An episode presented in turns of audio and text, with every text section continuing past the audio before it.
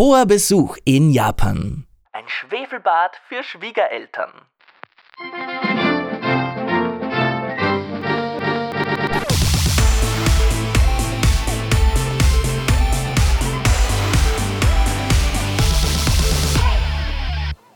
Die Touris sind los.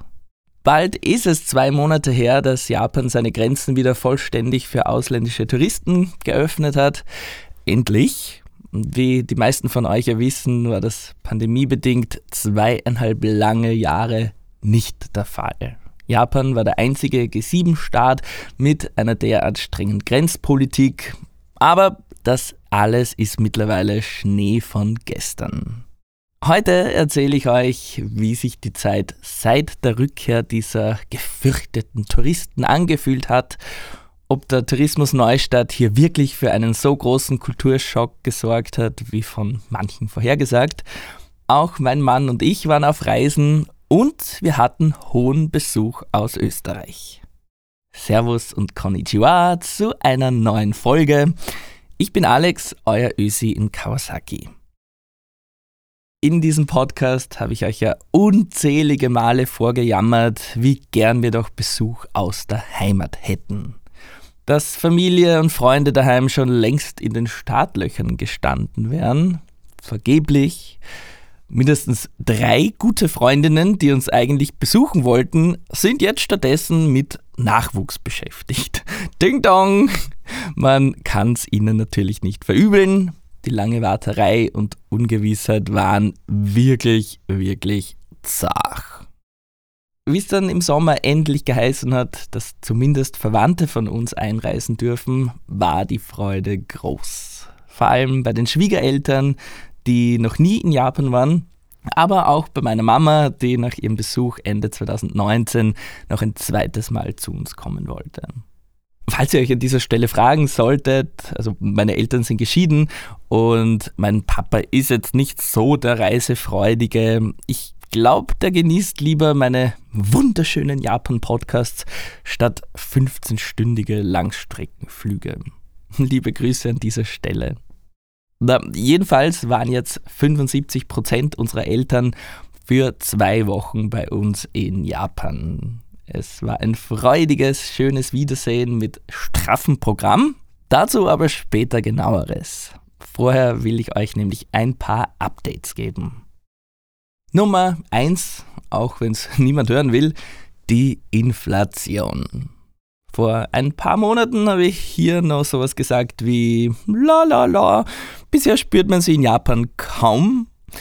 Naja, also wie mein Kaffee Latte aus dem Kombini von heute auf morgen plötzlich um 17% mehr gekostet hat, habe ich dann doch ziemlich deppert aus der Wäsche geschaut. Ungefähr alles in den Convenience Stores und Supermärkten ist in gleich mehreren Etappen teurer geworden. Und ihr müsst wissen, in Japan reagiert man generell noch viel, viel sensibler auf Preiserhöhungen. Hier waren Preise ungelogen über Jahrzehnte hinweg relativ stabil oder eigentlich sogar zu stabil heißt's. Weil eine zu niedrige Inflation sei wie ein Sumpf, da tritt die Wirtschaft auf der Stelle. Aus diesem Grund hatte sich Japan schon lange das Ziel gesetzt, die Inflation bewusst sogar zu erhöhen, um eben das Wirtschaftswachstum anzukurbeln. Aber selbst dieses niedrig gesteckte Ziel hat man in den letzten Jahrzehnten nie erreichen können. KonsumentInnen haben sich also an die extrem stabilen bis vergleichsweise günstigen Preise gewöhnt. Ein sehr plakatives Beispiel sind da die Hühnernuggets vom Convenience Store Lawson, die Karage-Kün. 36 Jahre lang haben diese Hühnernuggets genau 216 Yen gekostet. Das sind umgerechnet gerade mal 1,50 Euro. Und ich meine, 36 Jahre lang dasselbe Preis, das müsst ihr euch mal vorstellen. Aus Österreich kenne ich überhaupt nichts, was auch nur fünf Jahre lang denselben Preis gehabt hätte, oder? Also ihr könnt euch vielleicht vorstellen, dass der Aufschrei dann groß war, wie diese Hühnernuggets diesen Frühling erstmals nach 36 Jahren um 10% teurer geworden sind.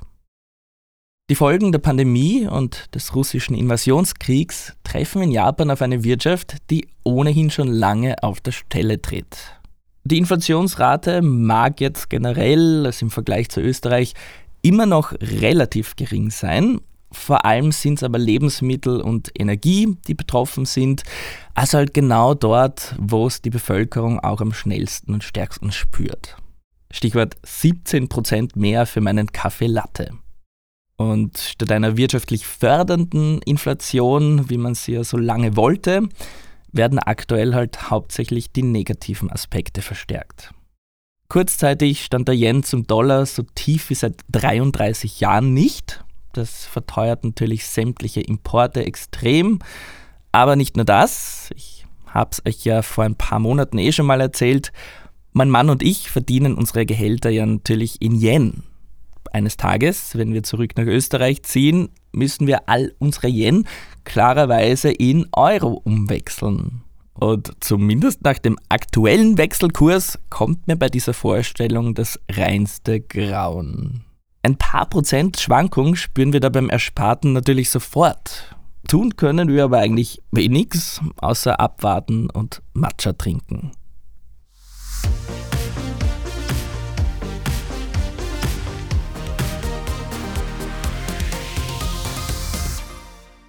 Eine gewisse Hoffnung, was die Ankurbelung der japanischen Wirtschaft betrifft, ruht ja auf den ausländischen Touristen. Vor knapp zwei Monaten wurden die Grenzen endlich wieder geöffnet. Endlich, sage ich vor allem aus eurer Sicht. Ich weiß ja, dass viele von euch sehnsüchtigst darauf gewartet hatten. Ob die japanische Bevölkerung jetzt aber auf euch gewartet hat, oh, sorry, ich wage es eher zu bezweifeln. Ich meine, wann habt ihr euch zuletzt gedacht, ach, wie schön es doch wäre, wenn morgen dreimal so viele Touristen durch mein Dorf trampeln, als es hier überhaupt Einwohner gibt? Ja, so zumindest der Alltag in Kyoto kurz vor der Pandemie. Dazu auch noch die Corona-Angst. Diese mühselige Corona-Angst. Bitte versteht mich nicht falsch. Vorsicht, ja selbstverständlich. Maßnahmen, klar, sind unangenehm, aber solange sie hoffentlich helfen. Jetzt sagt man, dass Japanerinnen und Japaner generell risikoscheuer seien, in allen Lebensbereichen, auch was ihr Konsumverhalten betrifft zum Beispiel, aber besonders eben auch in Krisenzeiten wie jetzt in der Pandemie. Die japanische Landbevölkerung scheut etwa die Stadtbewohnerinnen. Vor allem Tokio galt oder gilt bei manchen als Corona-verseuchte Zombie-Hölle. Kontakt zu Leuten aus Tokio gilt es um jeden Preis zu vermeiden. Ein lieber japanischer Freund von uns stammt ursprünglich vom Land, wie sehr, sehr viele, die dann eben zum Studieren und zum Arbeiten nach Tokio ziehen. Seine Eltern leben immer noch am Land und seine Mutter ist dort Lehrerin an einer Schule. Jedenfalls durfte unser Freund seine Eltern zwei Jahre lang nicht besuchen. Zu groß war einerseits die Angst, dass der Sohn sie mit Corona ansteckt, also vorab PCR-Test hin oder her. Noch größer, denke ich, war aber die Angst davor, was denn die Nachbarn sagen. Wenn die angesehene Lehrerin aus dem Dorf jemanden aus der Corona-Hölle Tokio empfängt, weil das geht ja gar nicht. Da gibt es einen Ruf zu verlieren. Noch dazu am Land, wo jeder jeden kennt. Da bist du schnell bei allen unten durch. Mein eigener Heimatort lässt grüßen, aber äh, dass du aus Rücksicht und Regelkonformität zwei Jahre lang darauf verzichtest, deinen eigenen Sohn zu sehen, das ist in meinen Augen schon sehr bizarr. Aber zumindest in Japan kein Einzelfall. Kurz zusammengefasst, am Land hat man Angst vor Corona aus der Stadt und überall in Japan scheint man Angst vor Corona aus dem Ausland zu haben, weil die strenge Grenzpolitik kam ja nicht von irgendwo. Jetzt sind sie aber seit zwei Monaten wieder zurück, die regelbrechenden, ungepflegten, lauten und Corona-verseuchten Touristen aus dem Ausland. Ein Stimmungsbild Ungefähr gleich am zweiten Tag nach der Grenzöffnung hat meine Kollegin zu mir gemeint, sie hätte ausländische Touristen ohne Maske gesehen. Und das sei einfach so beängstigend gewesen. Auch die Medien tragen zu dieser Angst bei. Beispielsweise hat die Japan Times schon Ende Oktober, nur zwei Wochen nach der Grenzöffnung, von steigenden Corona-Zahlen berichtet. Und auf dem Titelbild waren rein zufällig westliche Touristen abgebildet, die draußen im Freien neben maskierten JapanerInnen eben selber keine Masken getragen haben. Im Artikel selber wurde in keinster Weise ein Zusammenhang zwischen Touristen und Infektionszahlen erwähnt, aber allein das Titelbild hat das halt auf sehr freche Weise suggeriert. Viele ausländische Touristen wissen, glaube ich, auch gar nicht, dass es fürs Masketragen im Freien hier keinerlei gesetzliche Grundlage gibt. Das ist während der Pandemie einfach zu einer Gepflogenheit geworden. Und jetzt will halt anscheinend keiner der Erste sein, der mit dieser Konformität bricht. Weil in Japan muss man halt immer zuerst sehen, dass es auch andere tun, um es dann auch selber zu machen. Ein Dilemma. Ich muss ja gestehen, seit die japanische Regierung im Frühsommer schon groß verkündet hat, dass es eben keine Notwendigkeit für eine Maske im Freien gibt, tragen sie mein Mann und ich auch nimmer. Also nimmer im Freien. Davor haben wir das schon zweieinhalb Jahre lang mitgemacht, eben auch aus Respekt gegenüber der hier so wichtigen Gemeinschaft. Das ist ja jetzt auch nicht unbedingt was Schlechtes. Aber ganz ehrlich, irgendwann ist auch mal genug mit dem Ganzen. In Innenräumen halten wir uns ja eh weiterhin dran, aber draußen. Doch dazu ist es halt auch einfach absurd. Schaut, in Restaurants, stickigen Kneipen und in engen Nachtclubs trägt man hier in Japan schon lange keine Masken mehr. Aber darüber spricht man halt nicht. Erst dann draußen auf der Straße setzt man die Maske wieder brav auf, weil einen ja dort jemand sehen könnte. So ist es halt.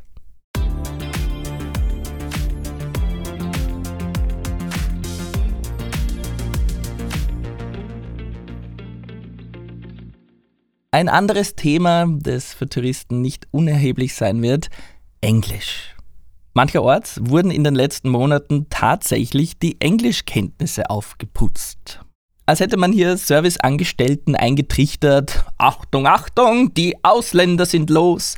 Hier sind die zehn wichtigsten Phrasen, die ihr können müsst. Ähm, eh gut, keine Frage. Nur fällt es mir halt besonders auf, weil bis vor drei Monaten hat Englisch noch kaum jemanden interessiert. Und Jetzt kriegt man auf einmal ungefragt die englische Speisekarte hingelegt zum Beispiel. Man hat sich halt für den großen Knall gewappnet. Auf die Horden an Touristen wie noch vor Pandemiezeiten, dass nach zweieinhalb Jahren plötzlich alle am ersten Tag wieder vor der Türe stehen. Auch ich muss ja zugeben, war ein kleines bisschen aufgeregt. Überall habe ich Ausschau gehalten nach ihnen, den ausländischen Touristen, insgeheim wahrscheinlich auch ein klitzekleines bisschen stolz, so auf die Art, was ich? Ich bin natürlich kein Tourist, sondern ich wohne hier. Aber dann erst einmal nix, gähnende Leere. Also gut, ich war jetzt wahrscheinlich nicht unbedingt an den Touristen-Hotspots, aber so im Alltag hätte ich überhaupt keine Veränderung festgestellt. Meine, ist ja auch logisch irgendwie. Die Grenzöffnung war relativ abrupt und überraschend. Wer kann sich so schnell Urlaub nehmen? Auch waren oder sind die Flugpreise verrückt hoch. Und obendrein sind die Chinesen, die normalerweise den Großteil an ausländischen Touristen ausmachen, immer noch nicht wirklich mobil. Insofern rollt hier der Tourismus eigentlich doch recht entspannt an. Und zum Glück muss ich sagen, weil wir eben hohen Besuch aus Österreich da hatten und selber ganz, ganz viele Sehenswürdigkeiten abgeklopft haben. Als direkte Angehörige hätten unsere Eltern auch schon vor der offiziellen Tourismusöffnung kommen dürfen. Sie wollten aber erst im Herbst kommen. Und an dieser Stelle muss ich dem japanischen Herbst äh, jetzt auch endlich einmal meine Liebe aussprechen alle hypen ja immer den japanischen Frühling und die Kirschblüte so sehr, wo man auch hinhört, alle wollen genau Anfang April nach Japan, weil Kirschblüte und Hauptreisezeit und überhaupt. Vielleicht habt ihr beim Wort Herbst ja auch eher das triste, grau, nasse Herbstwetter aus Österreich im Kopf, aber nicht so in Japan. Schon gar nicht im Umkreis von Tokio und alles westlich davon. Die feuchtschwüle Regen- und Taifunzeit ist dann normalerweise gegen Ende September vorbei und macht Platz für einen echt goldenen, milden Herbst mit extrem viel Sonne. Damit eigentlich die perfekte Reisezeit und für mich tatsächlich noch besser sogar als der Frühling. Ja, ich hab's gesagt. Hier in Japan habe ich den Herbst erst so richtig schätzen gelernt. Und das wissen natürlich auch die Japanerinnen und Japaner. Neben der Kirschblüte im Frühling pilgern also auch im Herbst wieder alle wie wild durch die Gegend, um das bunte Laub zu bewundern. Allen voran die leuchtend roten Ahornblätter, die Momichi und auch die gelb-goldenen Ginkgo-Blätter. Das alles wollten wir jetzt auch unseren Eltern bieten.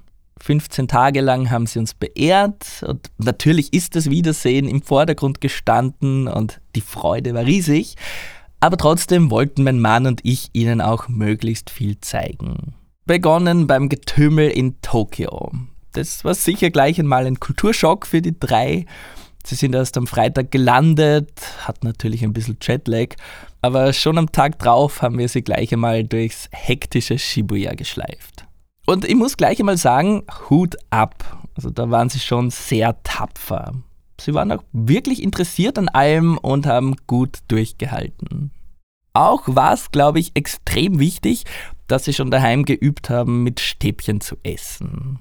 Das wäre auch mein heißer Tipp für all jene unter euch, denen das bisher noch eher fremd ist. In Japan braucht ihr Stäbchen. Bitte seid nicht diese Art von Touristen, die eine mitgebrachte Gabel aus der Handtasche zücken und dann ihr Sushi damit aufspießen. Das japanische Essen ist ja zum Glück eh sehr stäbchengerecht. Mit ein bisschen Übung schaffen das auch 60-plusjährige Österreicherinnen vom Land. Mein Mann und ich hatten jedenfalls nicht die ganzen zwei Wochen durchgehend frei, sondern wir haben uns mit der Elternbetreuung manchmal abgewechselt. Auf dem Programm standen natürlich die wichtigsten Sehenswürdigkeiten von und um Tokio. Ich habe die Eltern beispielsweise ins Rotlichtviertel Kabukicho geschleppt, weil es dort in einem engen alten Schuppen extrem geile Tonkotsu-Ramen gibt. Also Ramen mit einer heftig deftigen Schweinebrühe. Hat gemundet. Und dann ging es mit dem Hochgeschwindigkeitszug Shinkansen für vier Tage nach Kyoto. Das letzte Mal waren wir 2020 dort, wo es wirklich wie ausgestorben war. So friedlich war es dieses Mal sicher nicht mehr. Irgendwie eh schön, dass das Leben zurückgekehrt ist. Auch die ausländischen Touristen habe ich dann in Kyoto gleich in einer Vielzahl gespottet, wie sie ihre überdimensionalen Koffer in die engen öffentlichen Busse quetschen. Vom Dilemma des Übertourismus in Kyoto habe ich euch eh in Folge 53 schon erzählt. Und dieser Übertourismus ist für mich halt echt das größte Manko der Stadt. Also konkret die Auswirkungen auf den Verkehr. Kyoto fühlt sich trotz seiner anderthalb Millionen Einwohnerinnen fast kleinstädtisch an. Das innerstädtische U-Bahn-Netz ist, milde ausgedrückt, mickrig der öffentliche Verkehr basiert hauptsächlich auf Bussen, relativ kurzen und engen Bussen und die sind gestopft voll. An sämtlichen Bushaltestellen warten immer Schlangen an Menschen. Oft haben wir gar nicht gewusst, ob wir in den nächsten Bus überhaupt reinpassen oder auf den übernächsten warten müssen. Viele EinwohnerInnen steigen deshalb aufs Auto um, habe ich gehört ähm, was aber natürlich dann den Straßenverkehr erst recht noch mühsamer macht.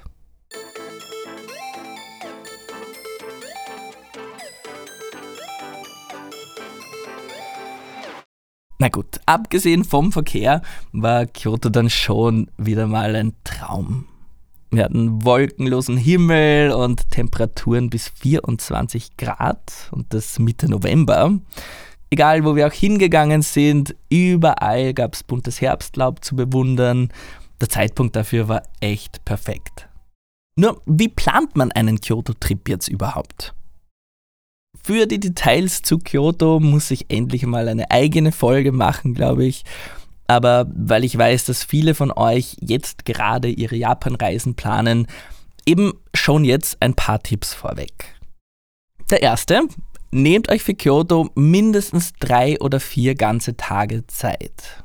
Die Stadt, aber auch ihre Umgebung haben viel zu bieten. Deshalb auch mein zweiter Tipp, teilt euer Programm nach Himmelsrichtungen auf. Kyoto ist überraschend weitläufig und durch den zehn Busverkehr geht einiges an Zeit einfach nur fürs Herumfahren drauf. Für uns hat sich's absolut bewährt, an einem Tag die Sehenswürdigkeiten im Nordwesten zu erkunden, an einem anderen Tag dann den Osten und am dritten Tag den Süden der Stadt. Natürlich auch abhängig davon, was ihr überhaupt sehen wollt. Dazu auch mein dritter Tipp: weniger ist mehr. Hetzt bitte nicht von einem Tempel oder Schrein zum nächsten, sondern pickt einige wenige raus und nehmt euch dann auch wirklich Zeit dafür.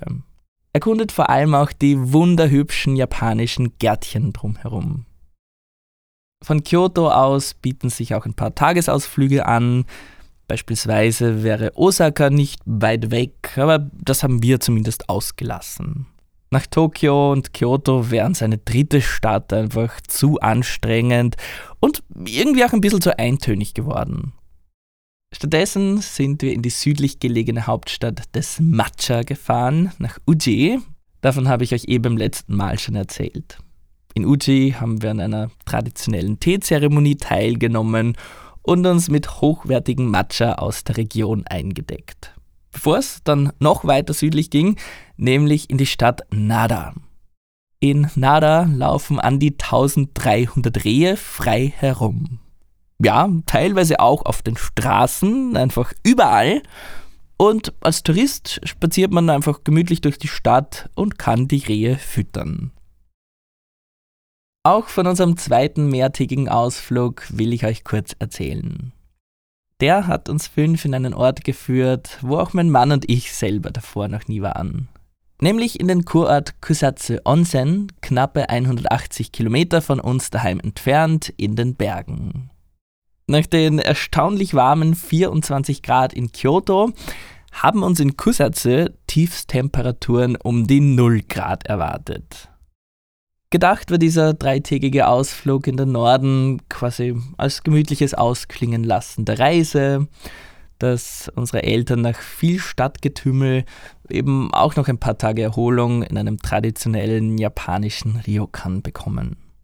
Und damit auch wirklich Entspannung aufkommen kann, haben wir eben zwei Nächte dort gebucht, wie ich es generell für Ryokan empfehlen würde. Eine Nacht ist da meistens einfach viel zu knackig, wenn man erst am Nachmittag eincheckt und am Vormittag schon wieder raus muss, ist das halt nicht unbedingt ideal. Im Fall von Kusatsu Onsen kommt obendrein auch noch die etwas längere Fahrt dazu egal ob öffentlich per Zug und Bus oder mit dem Auto. Kusatze liegt schon ein bisschen in den Bergen und das dauert einfach. Wir waren dieses Mal mit dem Mietwagen unterwegs, gerade mit Gepäck und um flexibler zu sein, was Zwischenstopps und Sehenswürdigkeiten entlang der Route betrifft, ist das Auto halt schon oft die bequemere Option. Auch preislich war es ein Riesenunterschied. Zu fünft hätten wir mit öffentlichen Verkehrsmitteln nämlich fast doppelt so viel bezahlt als wie mit dem Auto samt Sprit und Mautgebühren. Bei fünf Leuten rentiert sich das Auto einfach. Allerdings, und jetzt das große Aber, ist der Verkehr im Großraum Tokio einfach elendig. Gerade habe ich noch vom Zehnverkehr in Kyoto gesprochen, aber zumindest zu den Stoßzeiten steht Tokio dem wohl in nichts nach. Ein großes Lob an dieser Stelle an meinen Mann, der mittlerweile zu einem recht routinierten Linksfahrer geworden ist. Aber die Fahrt nach Kusatsu hat sich schon verdammt gezogen. Google Maps hätte ursprünglich dreieinhalb Stunden veranschlagt. In der Realität waren es dann fünf, weil fast zwei Stunden für die ersten 30 Kilometer draufgegangen sind bis wir überhaupt einmal aus Tokio draußen waren. Selbe Spiel auch beim Heimfahren. Einfach ein Wahnsinn, diese Rush Hour.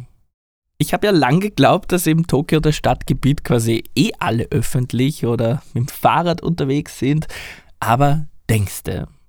Also beim nächsten Mal wohl doch lieber per Zug und Bus nach Kusatsu, ist einfach nervenschonender.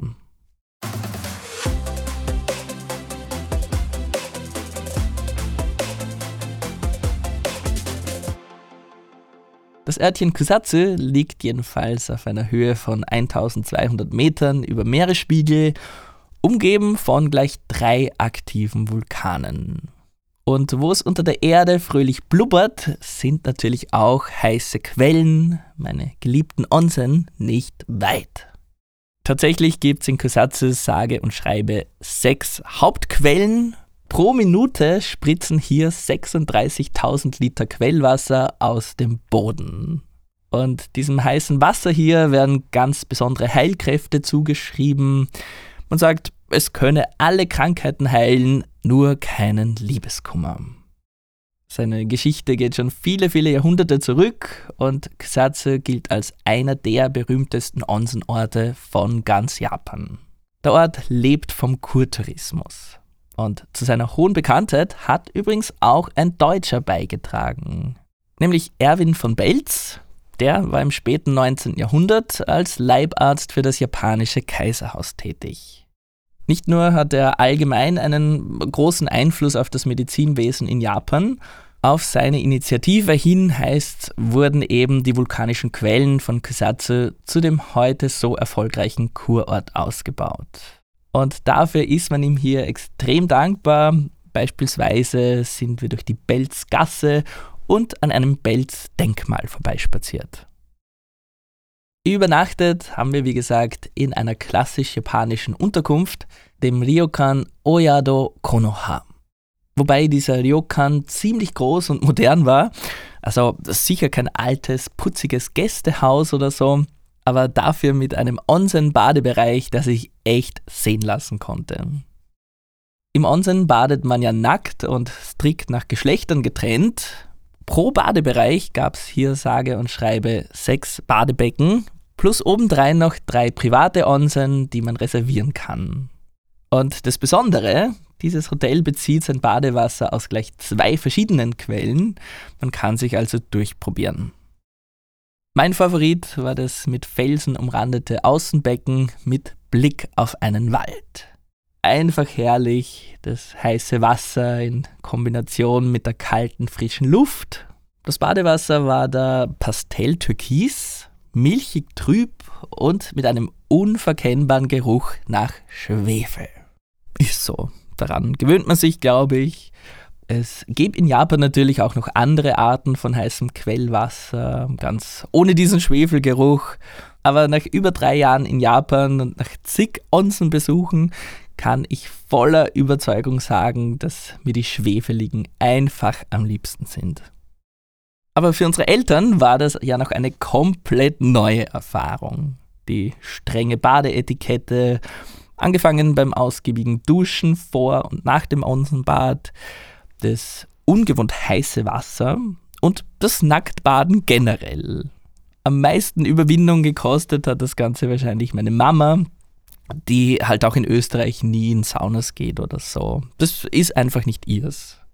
Die Schwiegereltern fanden es, glaube ich, recht angenehm, wenngleich ihnen die Liegestühle zum Relaxen gefehlt haben, wie man sie halt aus österreichischen Thermen kennt. Ja, dieses leidige Liegestuhl-Thema. Davon hört ihr in diesem Podcast ja nicht zum ersten Mal. Auch ich lieb's heiß, einen Tag lang in der Therme einfach herumzugammeln, eben hauptsächlich auf der Liege dösen und lesen und halt zwischendurch immer wieder mal ins Wasser gehen. Nicht so in japanischen Onsen. Dort wird aufgrund der hohen Wassertemperatur eigentlich nur recht kurz gebadet Danach zieht man sich schnurstracks wieder an und tschüss. Mein absoluter Onsen-Wermutstropfen. Also diesbezüglich freue ich mich schon wieder auf die österreichischen Spas, muss ich gestehen. Die Verpflegung in einem japanischen Ryokan ist typischerweise Halbpension. Meistens bekommt man die Mahlzeiten im Kaiseki-Stil serviert, also unzählige kleine Schälchen mit den verschiedensten Gerichten drin. Ob man will oder nicht, Auswahl gibt es da normalerweise keine, auch nicht beim Frühstück. Dieses Mal war alles aber ein bisschen anders.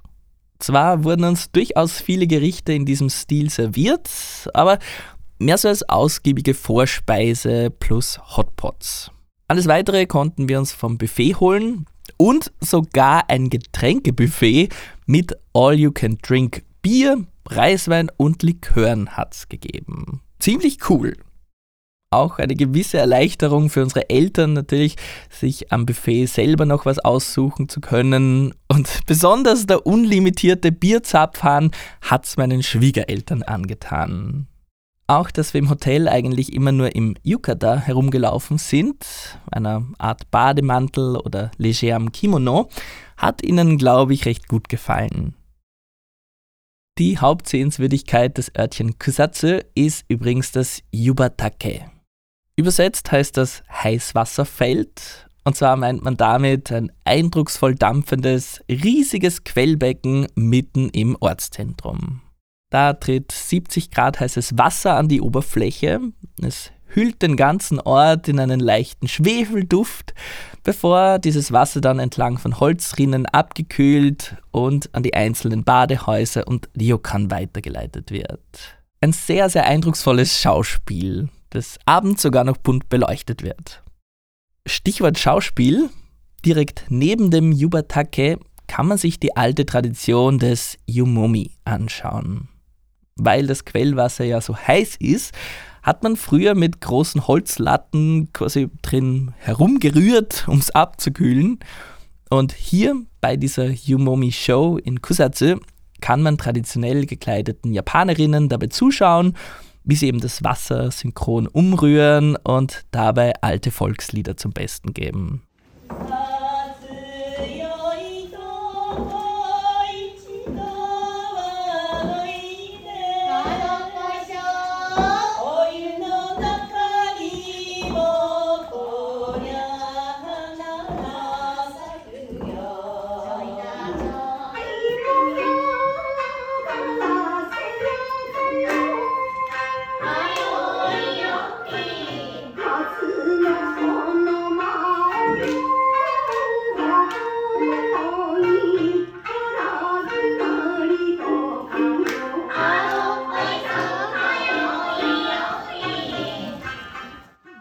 Wem das vielleicht zu volkstümlich und altmodisch ist, für den gibt es gleich zwei Alternativen. Zumindest bis vor Corona hat es hier nämlich auch eine Show gegeben, wo statt älteren Japanerinnen im Kimono junge, durchtrainierte Fußballer das Wasser umrühren. Oben ohne. Dazu hätten wir jetzt auch nicht Nein gesagt. Nur leider wird diese Variante aus Corona-Schutzmaßnahmen vorübergehend ausgesetzt. Stattdessen gibt es seit diesem Jahr ein paar Meter weiter eine Show, wo dressierte Affen die Arbeit erledigen. Manche finden sicher süß, ich finde es eher problematisch, ehrlich gesagt.